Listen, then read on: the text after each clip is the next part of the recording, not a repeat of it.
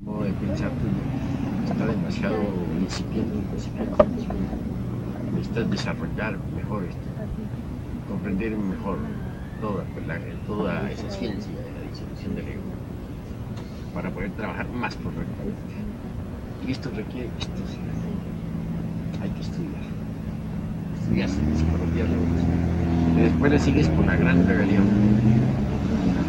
Esos dos libros necesitas urgentemente para que puedas trabajar directamente sobre, sobre ti mismo y realizar un avance formidable.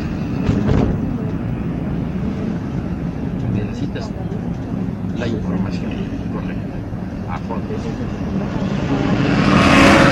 para el trabajo.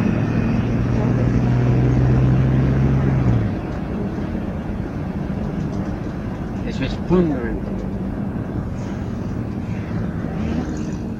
¿Cómo se llevan en la sala de su casa? no? Tranquilamente. Tranquilamente, no llevan luz, no lleva lámpara. uno, Nada. El que viene manejando viene ofuscado con la cuestión de las luces y todo. ¿Cómo se sabe? Iba apagadito, qué Ahí cosa. tan- caen bajo las ruedas.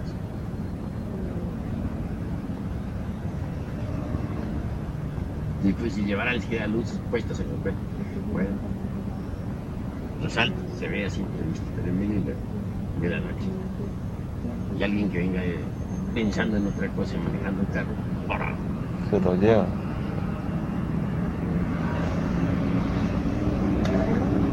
Encima trabaja bien sobre ti mismo, pero estudia bien a fondo las obras que se necesitan.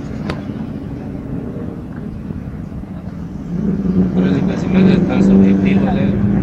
Es demasiado subjetivo, terriblemente. Por eso hay que desintegrarlo, porque es subjetivo. Eso, es verdad, terriblemente subjetivo.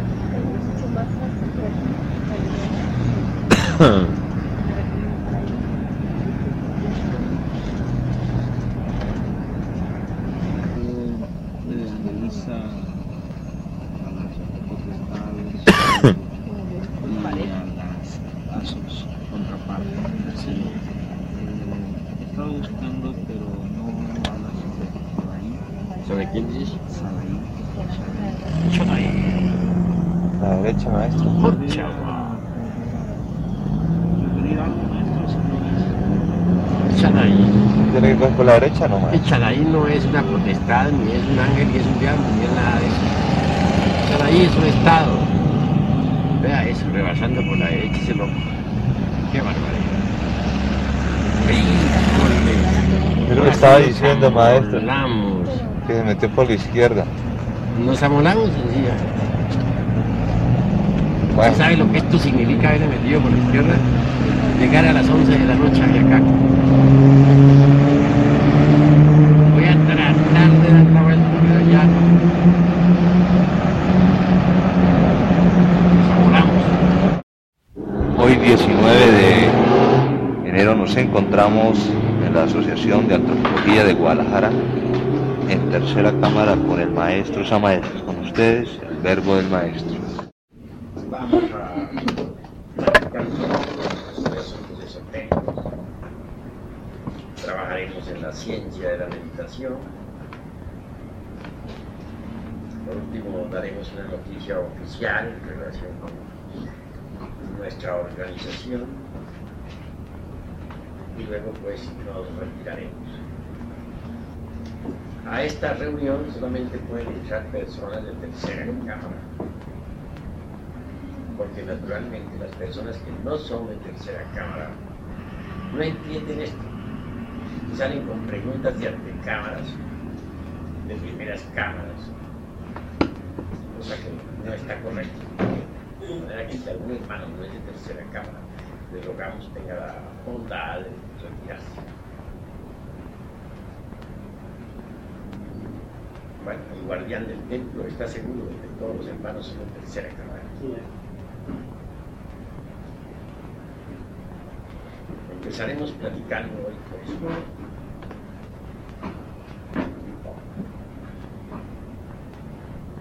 Ante todo, es necesario llegar uno a conocer su propio ser. pero conocerlo desde el punto de vista exclusivamente objetivo. Sería imposible poder conocer a nuestro propio ser interno desde un punto de vista subjetivo. Y eso es obvio. En psicología oficial consideran que objetivo es lo positivo, lo claro, digo, que subjetivo es lo positivo, lo claro, lo real, y que objetivo es lo secundario. Están equivocados los psicólogos. Lo que objetivo es en psicología real, revolucionaria, objetivo se entiende lo espiritual, lo real, lo verdadero, y subjetivo lo incoherente, lo vago, lo impreciso, lo material. Debemos tener pues, en cuenta estos factores. Cuando digo que necesitamos conocer al ser en forma completamente objetiva, estoy afirmando una gran realidad. Y hay que aprender eso que estoy afirmando. Nuestro ser en el mundo de las doce leyes está condicionado por las mismas y representado por el sol. Es el mundo de doce leyes. También está condicionado por el mundo de las 24 leyes.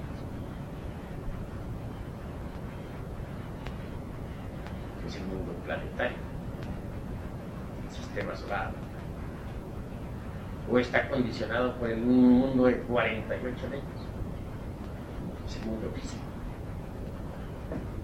Y en la forma más densa está condicionado por el mundo de las 96 leyes. De manera que nosotros necesitamos conocer el ser. No solamente en el mundo de las 12 leyes o de las 24, sino en todos los mundos. Y requiere muchos esfuerzos. No esfuerzos, dijéramos, indirectos, sino directos, centrales. Nosotros necesitamos en verdad autoconocernos. Hombre, conócete a ti mismo y conocerás al universo y a los dioses. Porque solo conociéndonos a sí mismos podemos trabajar directamente sobre sí mismos. Si no conocemos, nos conocemos a sí mismos, ¿cómo trabajaríamos así sobre sí mismos? Imposible, ¿verdad? Lo que estamos buscando es un cambio, una transformación radical. Y esto solamente es posible autoexplorándonos, porque así podremos trabajar directamente sobre nosotros mismos. Cuando hablo de trabajar sobre nosotros mismos, debe saberse entender. Podríamos eh, convertirnos en imitadores de algo. en, este en este caso no trabajaríamos en forma central, no serían esfuerzos centrales los que haríamos, sino unilaterales. Podríamos imitar a, al jefe de familia, o a la jefa, o a algún instructor. Entonces, ese no sería un esfuerzo central, directo. Krishnamurti dice, por ejemplo, yo no quiero secuaces ni seguidores, sino tan solo imitadores de mi ejemplo. Me parece esto demasiado egoísta. Si alguien se convierte en imitador de Krishnamurti, ya no está haciendo un esfuerzo central. No. Ya es un, es un trabajo de imitación. Pero el trabajo de imitación no es un trabajo en sí mismo. sobre sí mismo, directamente. No, lo está haciendo desde un ángulo. Lo está haciendo en, desde, en forma unilateral. No es un trabajo central, no es un esfuerzo central. Yo no les digo a ustedes que me imiten, porque no harían ustedes un esfuerzo central. Yo les digo que hagan un esfuerzo central, una serie de super esfuerzos centrales, que trabajen sobre sí mismos directamente. Solo así es posible producir un cambio dentro de nosotros mismos. Pero obviamente, cuando uno trabaja sobre sí mismo de forma objetiva, cuando hace esfuerzos centrales, directos para producir el cambio, sucede que nos atacan entonces en forma intensiva. El centro emocional inferior. Y puede decirse que el centro emocional inferior es catastrófico, tenebroso, Cuando surgen ataques contra el centro emocional inferior, se sufre realmente aparecen en, nuestros, en nuestro camino gentes que nos quieren, que clavan el puñal en el centro emocional inferior. Sentimos que nos torturan el corazón. Claro, hay tendencia siempre a reaccionar contra aquellos que en una o en otra forma nos quieren.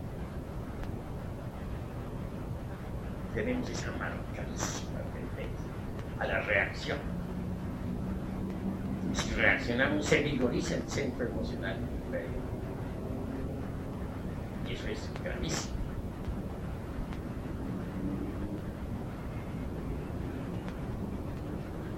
Sin embargo, esta lucha contra las emociones inferiores tiene ciertas ventajas. Una de ellas, y es precisamente la más importante, es que surge como resultado del conflicto aquel contra las emociones, contra las palabras que nos hieren. Nuestro ser individual, producto de la lucha, del esfuerzo, este ser individual surge vigoroso, bien a la manifestación. Y es obvio que purifica todas nuestras funciones, nuestros centros, que antes marchaban disparatados, unos en contra de otros se integran maravillosamente. Es mediante esa lucha que se contra las emociones inferiores, es mediante esos superesfuerzos objetivos y centrales, no indirectos ni unilaterales. Como se consigue en verdad la individualidad y la integración del ser. Al citar esta palabra integración del ser, producto de los esfuerzos centrales sobre sí mismo, debemos reflexionar un poco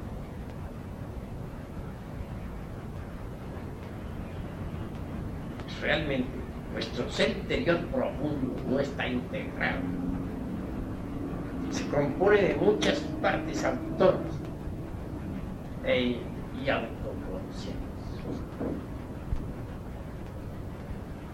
En las Sagradas Escrituras se habla, por ejemplo, de los doce apóstoles.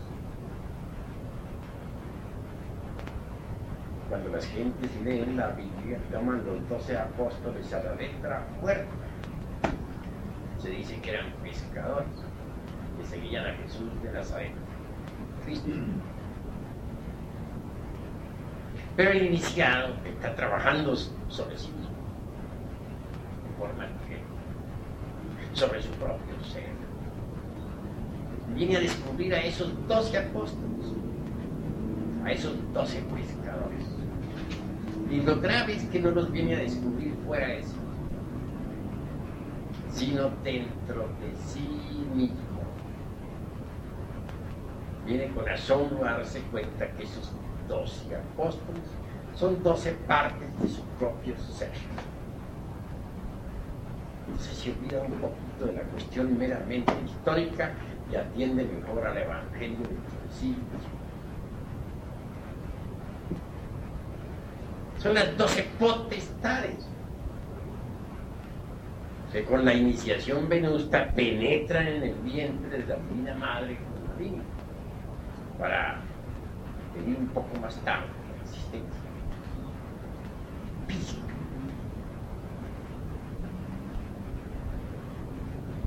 Y esto resulta importantísimo.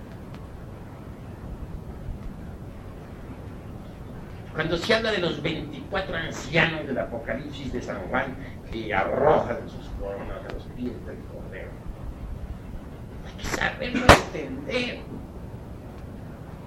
Tampoco son personajes extraños a nosotros mismos. 24 partes autónomas y autoconscientes de nuestro propio ser. Y cuando se menciona a los cuatro santos, hay que saber entender. Los cuatro de barajas no están solamente allá los cuatro puntos cardinales de la Tierra, están dentro de nosotros. Tienen poder sobre los cuatro demás. Y cuando se habla del cordero inmolado que borra los pecados del mundo. No pensemos en un personaje histórico de hace 1977 años. No niego la existencia del gran Yechua Ben Bandirá. Sería absurdo negar, puesto que él es el autor de la Sofía. Después estoy. Pero pensemos en ese Yechua el cual hacía tanta alusión Pablo de Tarso, al Jesucristo íntimo, al Logos humanizado, al rayo ese logoico que cada uno de nosotros tiene, penetra en el vientre materno de la Divina Madre, hincha para devenir más tarde a la manifestación con la iniciación venosa. Debemos recordar que el logos no es un individuo humano o divino, se equivocan los que así piensan. El logos es unidad múltiple, perfecta. Cada uno de nosotros tiene su rayo logoico por decirlo así, su Cristo íntimo, que cuando se humaniza en el vientre materno, se convierte en Jesús, Cristo íntimo. Jesús significa Salvador. Cristo, Cristo, Vishnu Osiris, es nuestro rayo hoy.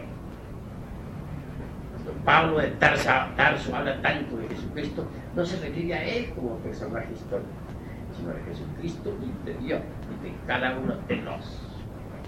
A ese mismo se refería siempre sabiamente aquel hombre maravilloso y santo que escribiera su guía espiritual. Aquel famoso hermano Fray, Fray Morinos Obviamente ese hombre murió mártir en un calabozo de la Inquisición.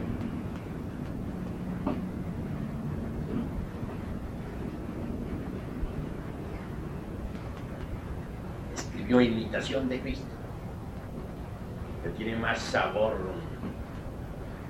dijéramos, nirvánico que dogmático.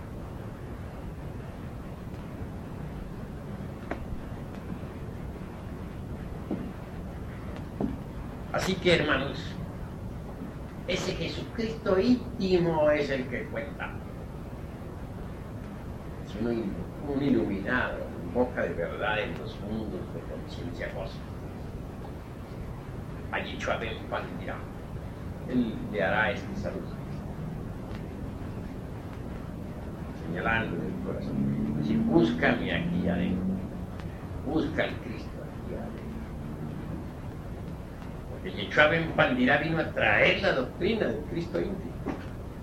De la misma forma que Gautama el Buda Sakyamuni trajo la doctrina del Buda interior. Así mis queridos hermanos, quiero que reflexionen lo que significa todo esto.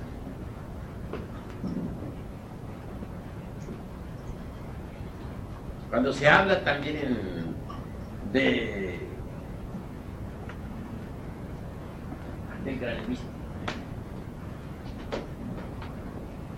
se llamará Santiago, apóstol. Se debe comprender el mercurio de la filosofía central representante mismo del Mercurio, que es una de las doce potestades más importantes que llevamos en nuestro interior. Porque Santiago el Mayor es el bendito patrón de la gran obra. Es el que nos enseña a nosotros la ciencia maravillosa de la gran obra. Padre de todas las luces, es el anciano. Y entre paréntesis, cada uno de nosotros tiene su anciano. Por medio de Santiago el Mayor, nos enseña la ciencia bendita de la gran obra. Vean ustedes cuán importante es Santiago. Cuando se habla de Felipe, no se piense solamente en Felipe el apóstol, aquel que bautizó al erudito a la orilla de un río, Rafael. El maravilloso personaje que aparecía y desaparecía como por encanto, que viajaba por los aires y, y asombraba pues los pueblos. Y ese es también el Felipe, ¿no? Cada uno de nosotros carga. Es obvio que si le invocamos con pureza de corazón, le rogamos nos saque del cuerpo físico y nos lleve por las regiones suprasensibles del eterno espacio. Seremos asistidos por él. Así que esas doce potestades están dentro de nosotros mismos. No fuera de nosotros mismos.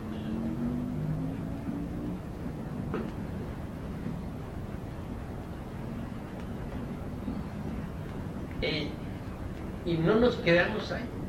Usted es guardián del umbral del mundo astral, guardián del umbral del mundo mental, el guardián del umbral del mundo causal. Hay tres guardianes. ¿Y qué diremos de la Divina Madre Kundalini Chakra? Que tiene cinco aspectos. El de la inmanifestada, que es el más terrible de todos. Nefti.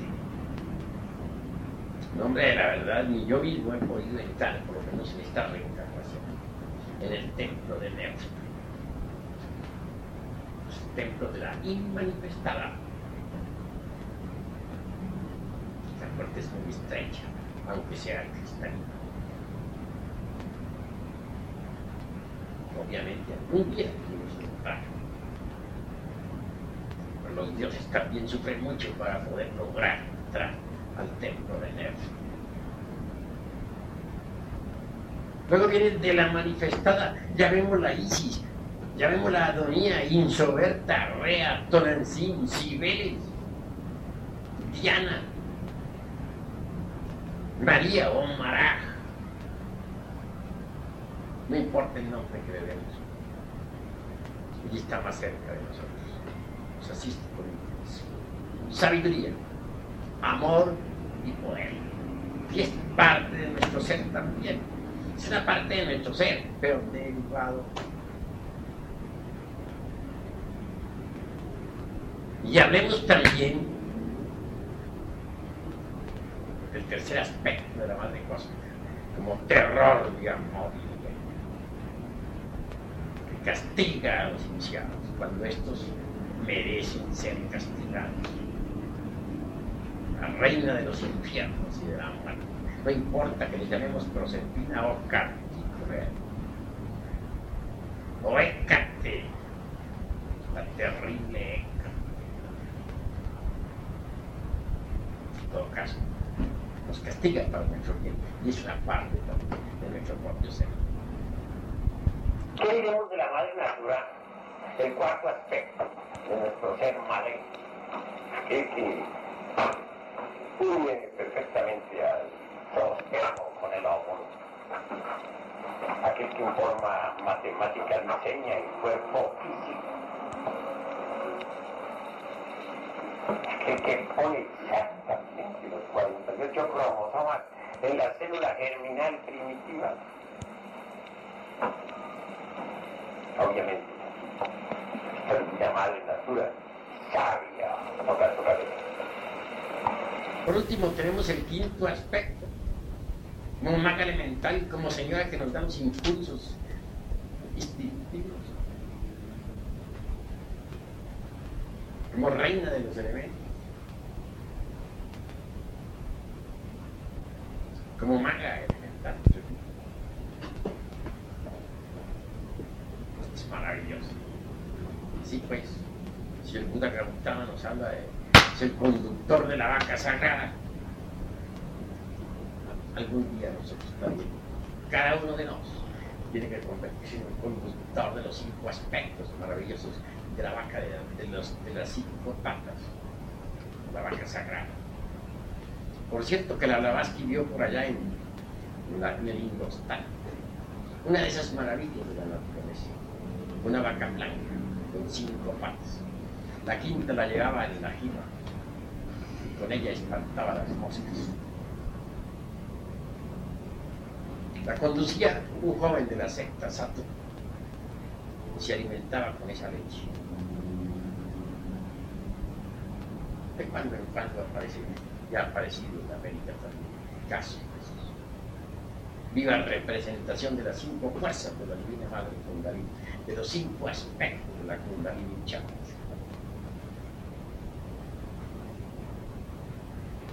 van ustedes los distintos aspectos de nuestro ser. Él es el Dios león también, león de la ley. Él es el policía del karma que en nuestro interior cargamos, que surge de, aquellas regiones donde hayamos cometido algún error, caos. Tenemos nuestro Anubis particular, propio aplica también la ley. Y tenemos a un mitracón relacionado con el hombro derecho y a un sandalfón relacionado con el hombro izquierdo. Y tenemos al Señor del tiempo que puede traernos la memoria de nuestras antiguas existencias, nuestros recuerdos. Eso tenemos en nuestro interior. Tenemos una Minerva no solamente allá en el macrocosmos, sino una parte de nuestro ser, que tiene sabiduría, que realiza, puede realizar dentro de nosotros operaciones extraordinarias.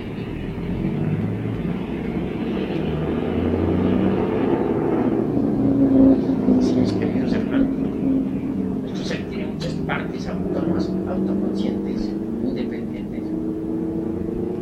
La parte superior de nuestro ser es el No podríamos perfeccionar las distintas partes del ser si no elimináramos de nosotros mismos los elementos inhumanos que siempre cargamos.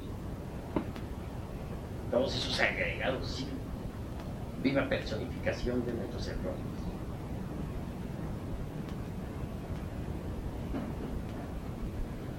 Así que Dios es malo.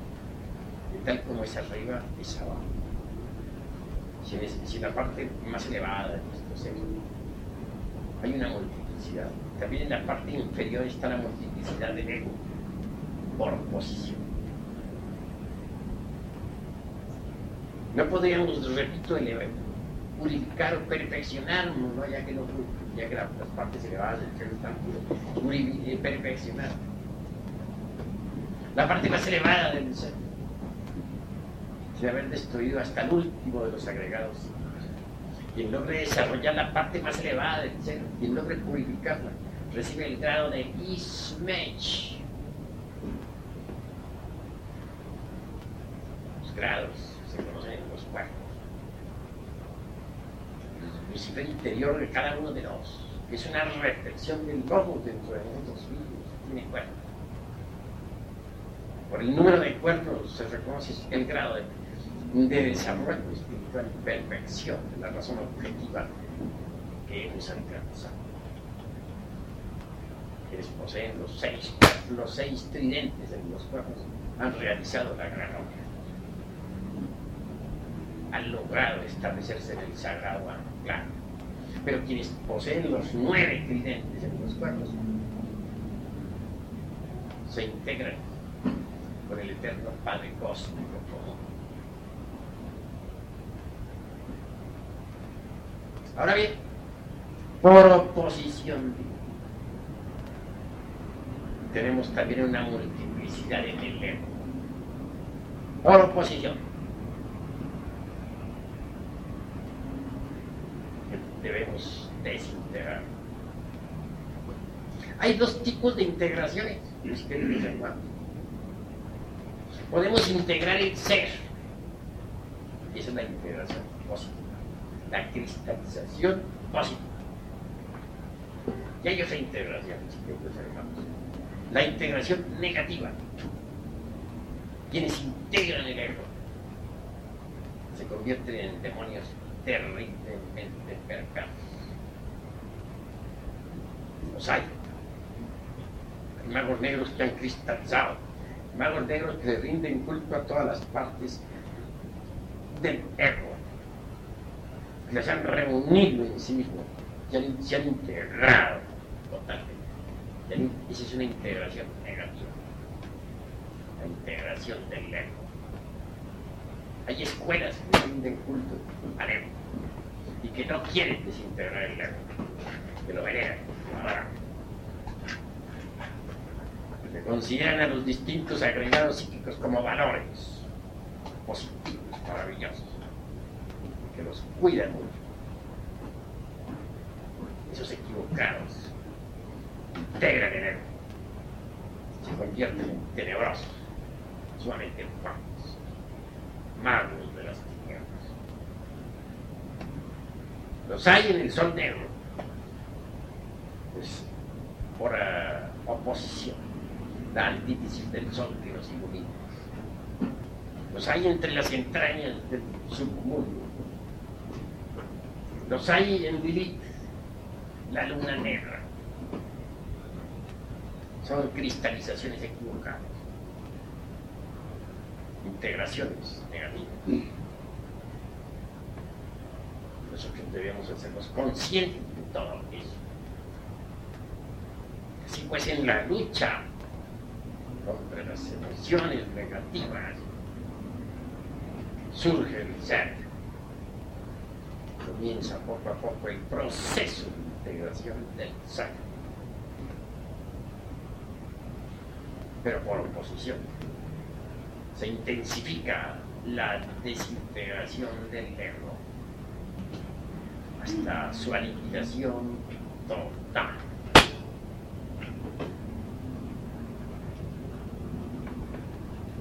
el camino de la investigación no debemos olvidar es que se hace necesario estudiar al ser. No solamente, repito, en el mundo de las 12 leyes, sino en el de las 24, en el de las 48 y hasta en el de las 96. El ego está condicionado, el ser está condicionado por los distintos agregados psíquicos llevamos en nuestro interior. Eso es all. Una vez que nosotros hemos comprendido esto, comprendemos también la necesidad de comprender a otros. No podríamos comprender a otros si no nos hemos comprendido así. Para poder comprender a otros, de la fraternidad real y verdadera, se necesita ponernos de acuerdo. Alguien dice por ahí, bueno, yo comprendo a fulano, pero no estoy de acuerdo con esto. Lo cual es absurdo. Si se le comprendiera, se estaría de acuerdo con él.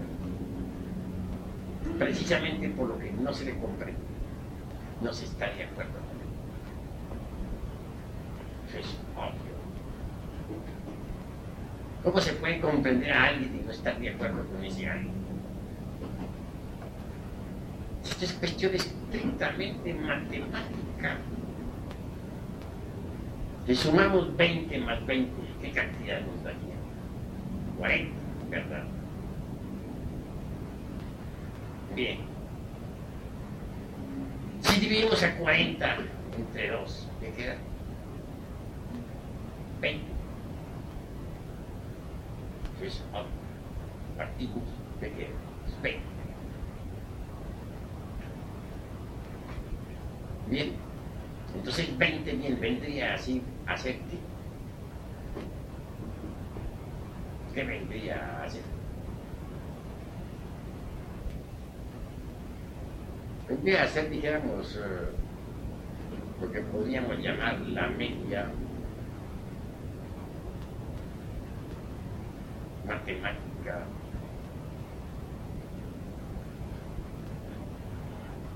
exacta.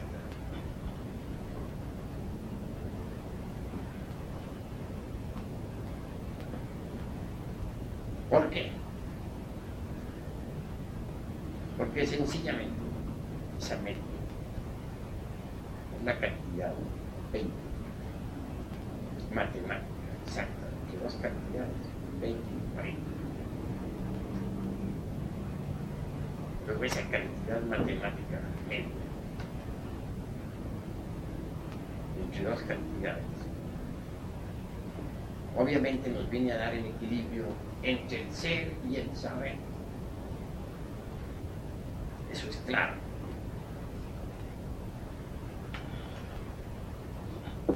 Debe haber un perfecto equilibrio entre el ser y el saber. Si no hay un equilibrio perfecto entre el ser y el saber, pues sencillamente no hay comprensión. Así sí se comprende a alguien, se le debe comprender. Y si no se le comprende, pues no se le comprende y eso es todo. Podría ser que ese alguien que presumimos haber comprendido tiene ideas diferentes a las nuestras.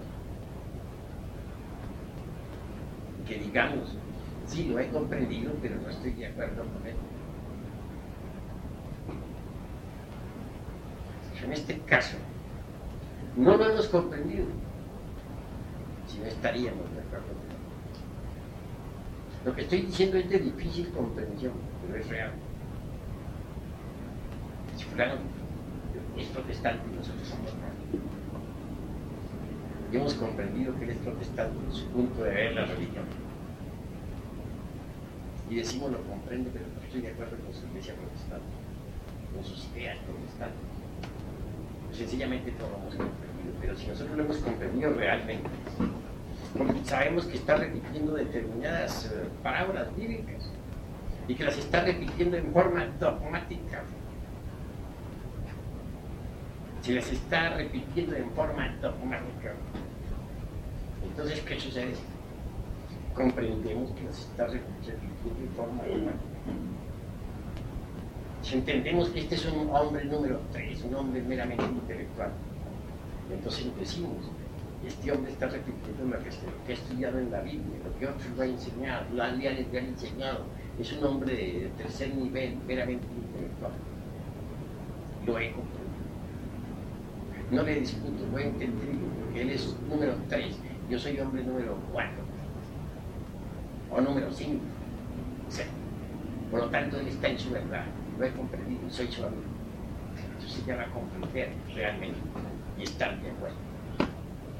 Para comprender a alguien hay que estar de acuerdo con ese Si es que alguien, por ejemplo, habla inglés y nosotros hablamos español, ¿cómo podríamos comprenderlo? Tenemos que estar de acuerdo en algo, en el lenguaje o en los símbolos, para podernos entender. Lo contrario, ¿cómo nos entenderíamos? No habría entendimiento alguno. Así que necesitamos entendernos.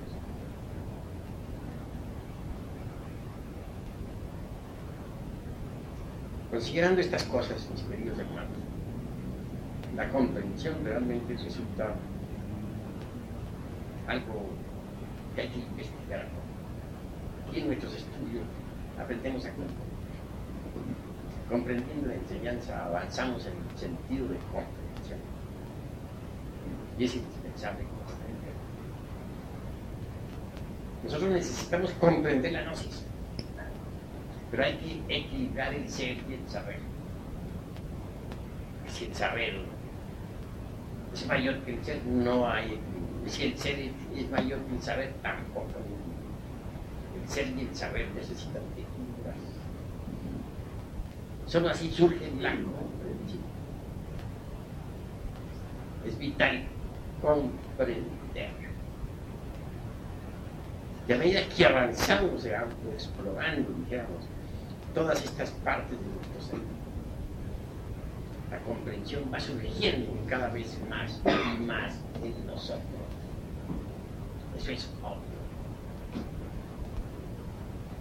Esa comprensión nos lleva muy lejos de nuestros estudios.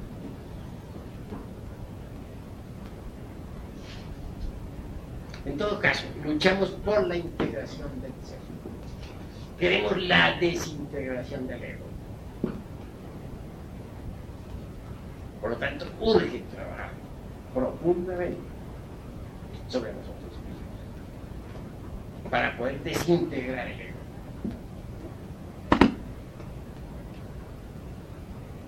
Hay necesidad de comprender cada agregado psíquico que vamos a desintegrar. Por ejemplo, la venganza. No confundir la justicia con la venganza. Justicia es una cosa, venganza es otra. Hay muchos que dicen la venganza es dulce. Y eso es un absurdo. Un absurdo. Toman la venganza, la justicia por su propia mano. Eso es venganza. Esta gran ley se encarga de cobrar las cuentas a cada uno. Nosotros no tenemos por qué ocupar el puesto de la grande. Si descubrimos que somos vengativos, necesitamos comprender el proceso de la venganza. Para que comprender el proceso de la venganza se hace necesario la meditación, la reflexión, se confunde muy fácilmente el proceso de la venganza con el proceso de la justicia. Y tenemos siempre una marcadísima tendencia a tomar la justicia por nuestras propias manos. Eso es venganza. Somos vengativos. Si alguien nos hiere con la palabra, reaccionamos violentamente. Es venganza. No somos capaces de permanecer callados ante un insultador, ante alguien que nos está ofendiendo. siempre tenemos esa marcadísima tendencia a reaccionar por cualquier palabrita que nos digan. Siempre nos sentimos aludidos. Y aunque estamos en el camino una y otra vez, respondemos reaccionando. Observen ustedes a todos los hermanitos del movimiento gnóstico en general. ¿Hay alguno que acaso no reaccione en una o otra forma? Ya sea verbalizando su reacción o guardándola en secreto. Todos tienen esa marcada tendencia a responder ante la palabra violenta, ante la sonrisa que quiere, ante los ojos que apuñalean. Todos tienen esa marcadísima tendencia a reaccionar. Hay quienes ocupan, por ejemplo, el que es lo más sagrado, dar, para dirigirse a los hermanos, ofendiendo, bien, vengándose de uno, vengándose del otro, etc. No se ha dado eso aquí en nuestra sede patriarcal, afortunadamente pero sí en otras latitudes de América. Sacerdotes que se ponen su vestidura sagrada, ocupan el, la, digamos, la tribuna de la elocuencia para dirigirse al público. Pero así, con segundas intenciones, viviendo a fulano, sutano, a mangano, vengándose de etc es que va ellas que siempre reaccionando. Es que hay una marcada tendencia siempre a confundir la justicia con la venganza. Cuando uno comprende pues el proceso de la venganza, puede hacer lujo de desintegrar el agregado psíquico de la misma. Pero solo comprendiendo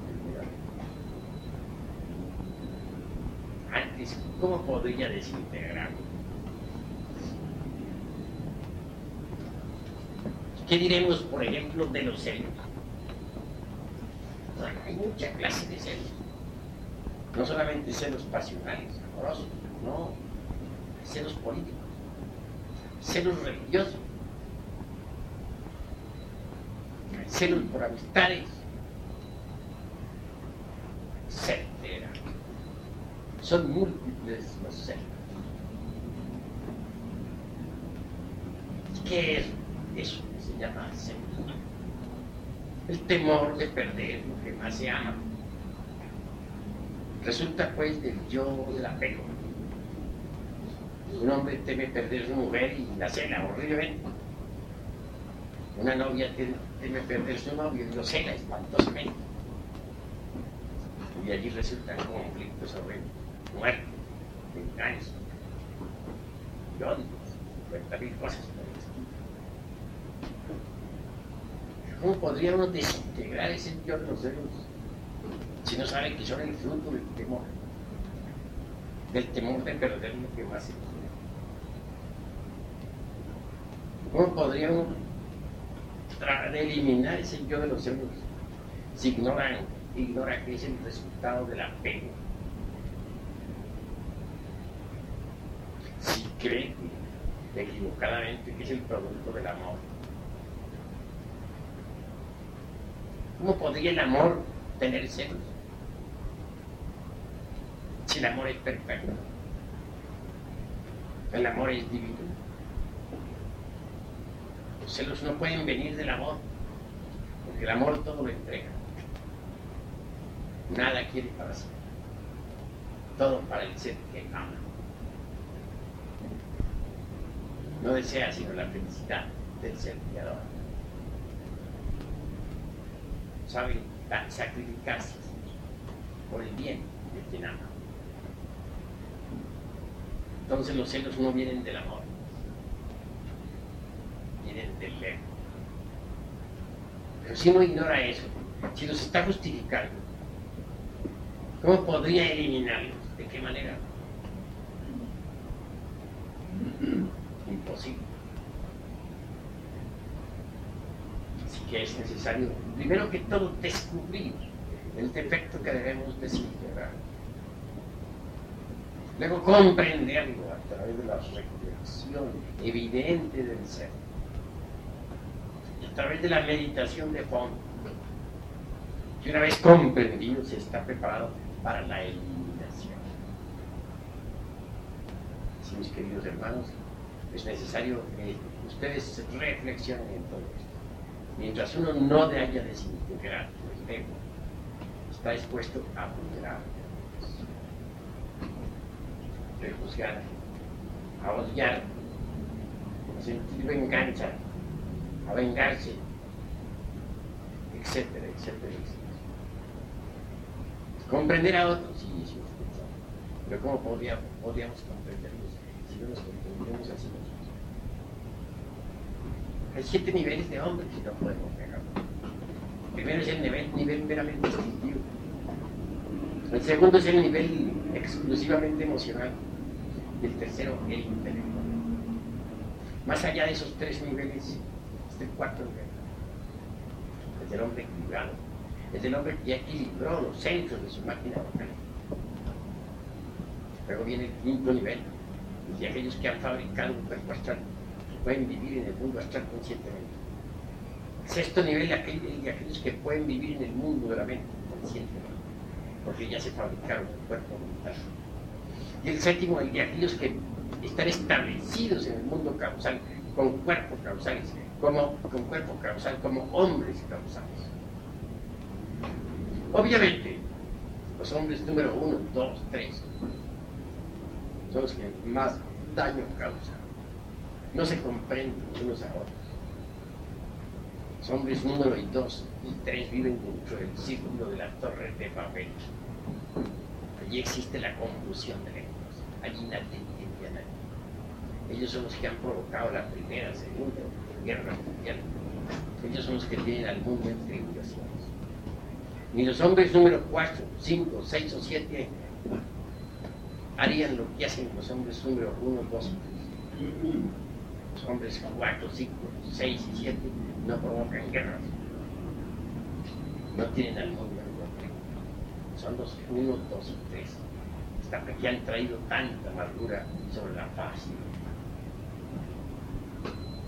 Pero entre esos hombres 1, 2 y 3 hay distintos grados de comprensión. Eso es obvio los hombres número uno, dos tres, hay mucha clase Así pues vean ustedes lo que significa la comprensión. Nosotros debemos comprender todo, hacernos conscientes autoexplorarnos profundamente para autoconocernos. Ya les decía yo en pasada había dos aspectos capitales, dos factores decisivos en nuestros estudios. El uno, la recordación de sí mismo.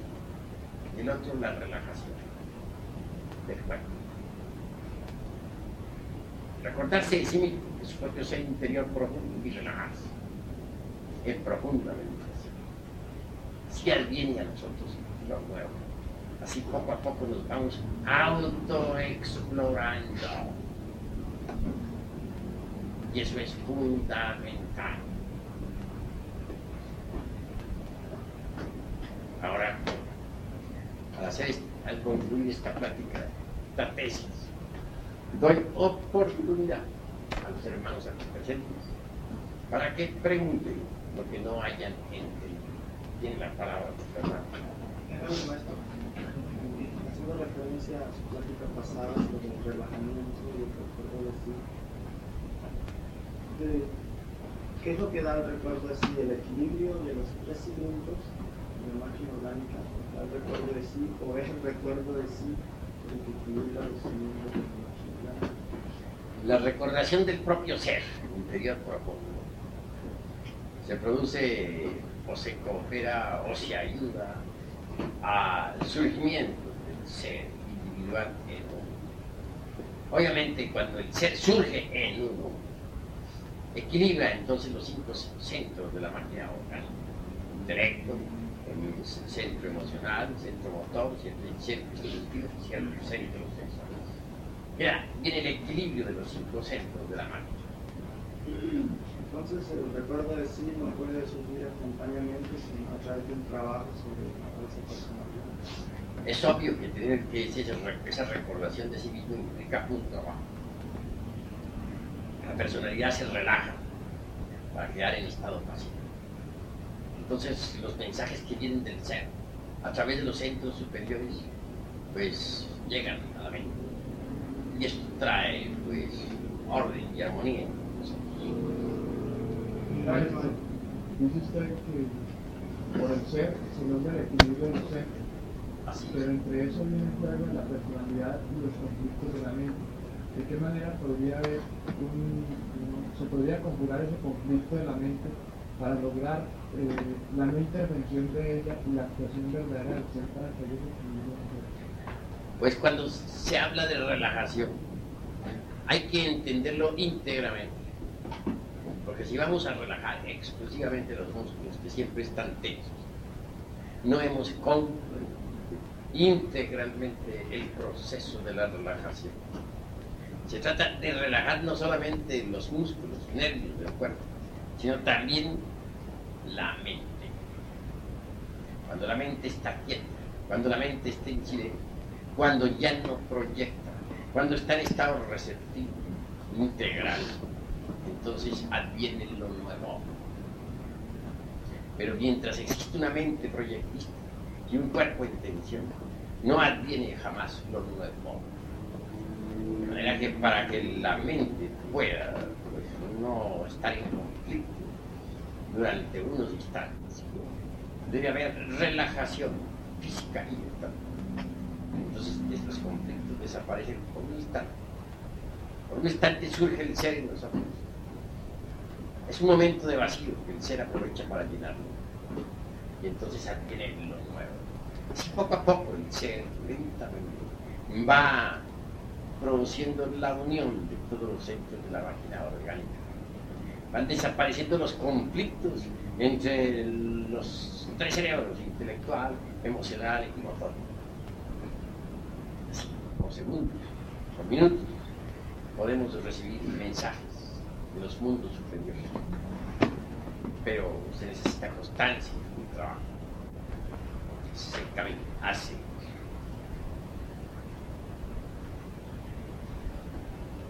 Padre Maestro nos hablaba de las diferentes partes autónomas y autoconscientes del ser puso algunos ejemplos, hablándonos de los apóstoles que están uno de nosotros. ¿Cuál parte autónoma autoconsciente del ser está relacionada íntimamente con la aniquilación de Dios? Judas Iscariote. No pensemos solamente en el Judas, aquel Ya en 1977 pensemos en el Judas interior, ese apóstol interior, que es una de las doce potencias que nuestro interior carga, una de las doce partes del ser. Él está vivamente interesado en la aniquilación budista. Por eso es extraordinario. Que, no niego la existencia tampoco de aquel apóstol de hace 1977 años que representara realmente a nuestro judaísmo. Él es una realidad, él existe y él es uno de los grandes, el más exaltado maestro que, el, o más exaltado adepto que anduvo con Jesús de Nazaret. Pero dentro de nosotros hay un Judas interior, fuera de aquel Judas realmente, fuera de los tres traidores de en nuestro ser. Hay alguien que personifica a Iscariot, que realmente está interesado en la destrucción del ego. Maestro, ¿cómo hemos de entender el trabajo de Tomás en nosotros? Pues bien sabemos nosotros que Tomás implica un poco de escepticismo, de duda, de todo eso. Pero llevaron a fondo aquel Tomás íntimo que nuestro interior cargamos, obviamente se relaciona con, la, discernimiento. Es necesario aprender a discernir. Es urgente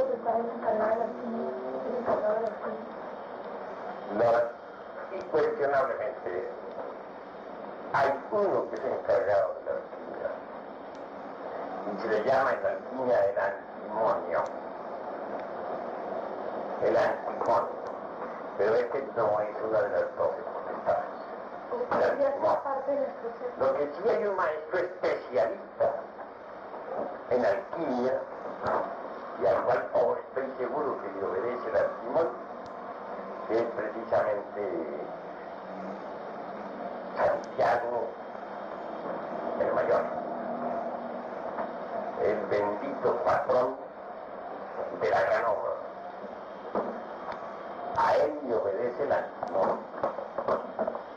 ¿Entendido? Él es el encargado de la, de la gran obra.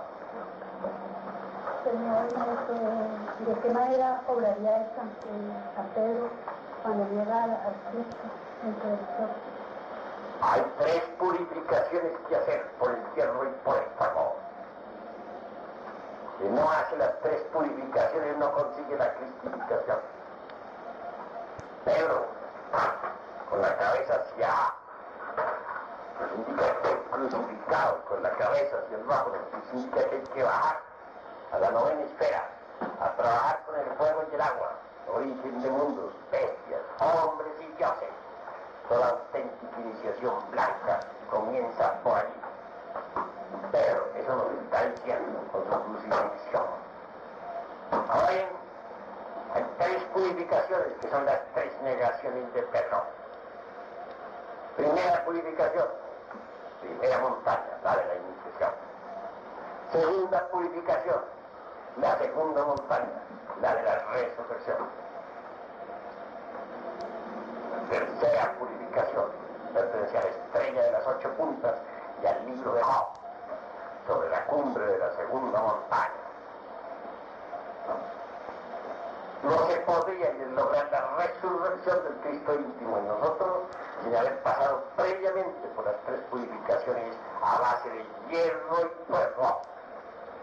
Tres veces canta el gallo, es decir, el mercurio de la filosofía secreta, porque eso representa el gallo. El gallo oía. Y antes de que el gallo cante por, tres, por tercera vez, antes de que el gallo cante por tercera vez me habrás negado tres veces. Porque tres veces tiene que bajar el iniciado a los mundos infiernos, a trabajar con el, el- con el fuego y el agua. Son tres purificaciones a base de hierro y fuego. Por eso los tres clavos de la cruz. Por eso el ingrid sobre la cruz. Ignis natura renovatur in. El fuego renueva incesantemente la naturaleza. ¿Verdad que el pero en particular es cada uno de nosotros? Realiza ese trabajo. Tiene que negar al Cristo tres veces. No es que lo niegue negando, sino que sencillamente tiene que bajar a trabajar en la forja de los hijos, en la novena antes de, la- de lograr la resurrección. Tiene que vivir entre los demonios, en tres épocas. Como demonios, antes de poder resucitar de entre los muertos. La resurrección aquí y ahora. Maestro, el de los celos pasionales es una raíz de la lujuria. Pues sí, los, los celos no existirían si no hubiese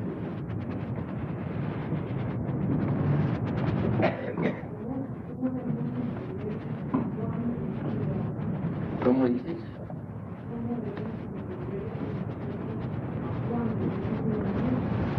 ¿Cuál es el verbo? La palabra. Eh, obviamente hablará en nosotros. El verbo del alma. La palabra es el verbo. Así lo debemos entender. Perdóname, maestro, como estoy interesado en la muerte del ego que en todo. Eh, usted nos, dice en su plática que el ser está condicionado por el mundo solar y de todos los, los mundos, hasta el mundo de los 93 veces. Eh, los mayas hablan de Pascal, medida que nosotros vamos eliminando lo que ha agregado aquí. Es un espejo que nos podemos ver, un espejo que nos indica el estado en que nos. Lo mismo sucede con los guardianes del mundo de la mente y del mundo causado. Así que hay que saber todo esto. Yo creo que quiero acelerar maestro, va muriendo en sí mismo, va encontrando espacios Dios, va trabajando espacios. Obviamente que sí. Digo que el trabajo de la autorrealización íntima no lo hace exclusivamente la esencia. Todas las partes del ser tienen que trabajar. Recuerdo cuando me, me, me tocó a mí entrar a trabajar en el mundo de la mente. Entonces las valquirias del templo se dirigieron a la parte superior de mi propio ser. No a mí, la parte superior de mi ser. Como quien dice, al anciano. Con estas palabras, ayúdalo, mí. Porque si tú no lo ayudas, él fracasa. Y si él fracasa, tú también fracasas. Así se le dijo al ser, a la parte superior del ser. No está de más decirles que desde entonces me sentí tremendamente así. Que no he hecho nada sin ser así. Sí, pues, no es únicamente la humana personista la que tiene que trabajar estéril por naturaleza. Necesita que todas las partes, se necesita que todas las partes del ser cooperen, que trabajen en el trabajo de la autorrealización. Maestro, siguiendo hablando con diferentes partes derivadas del ser, hemos tocado el aspecto de la conciencia. Lo que pregunta sobre la lujuria no es nada.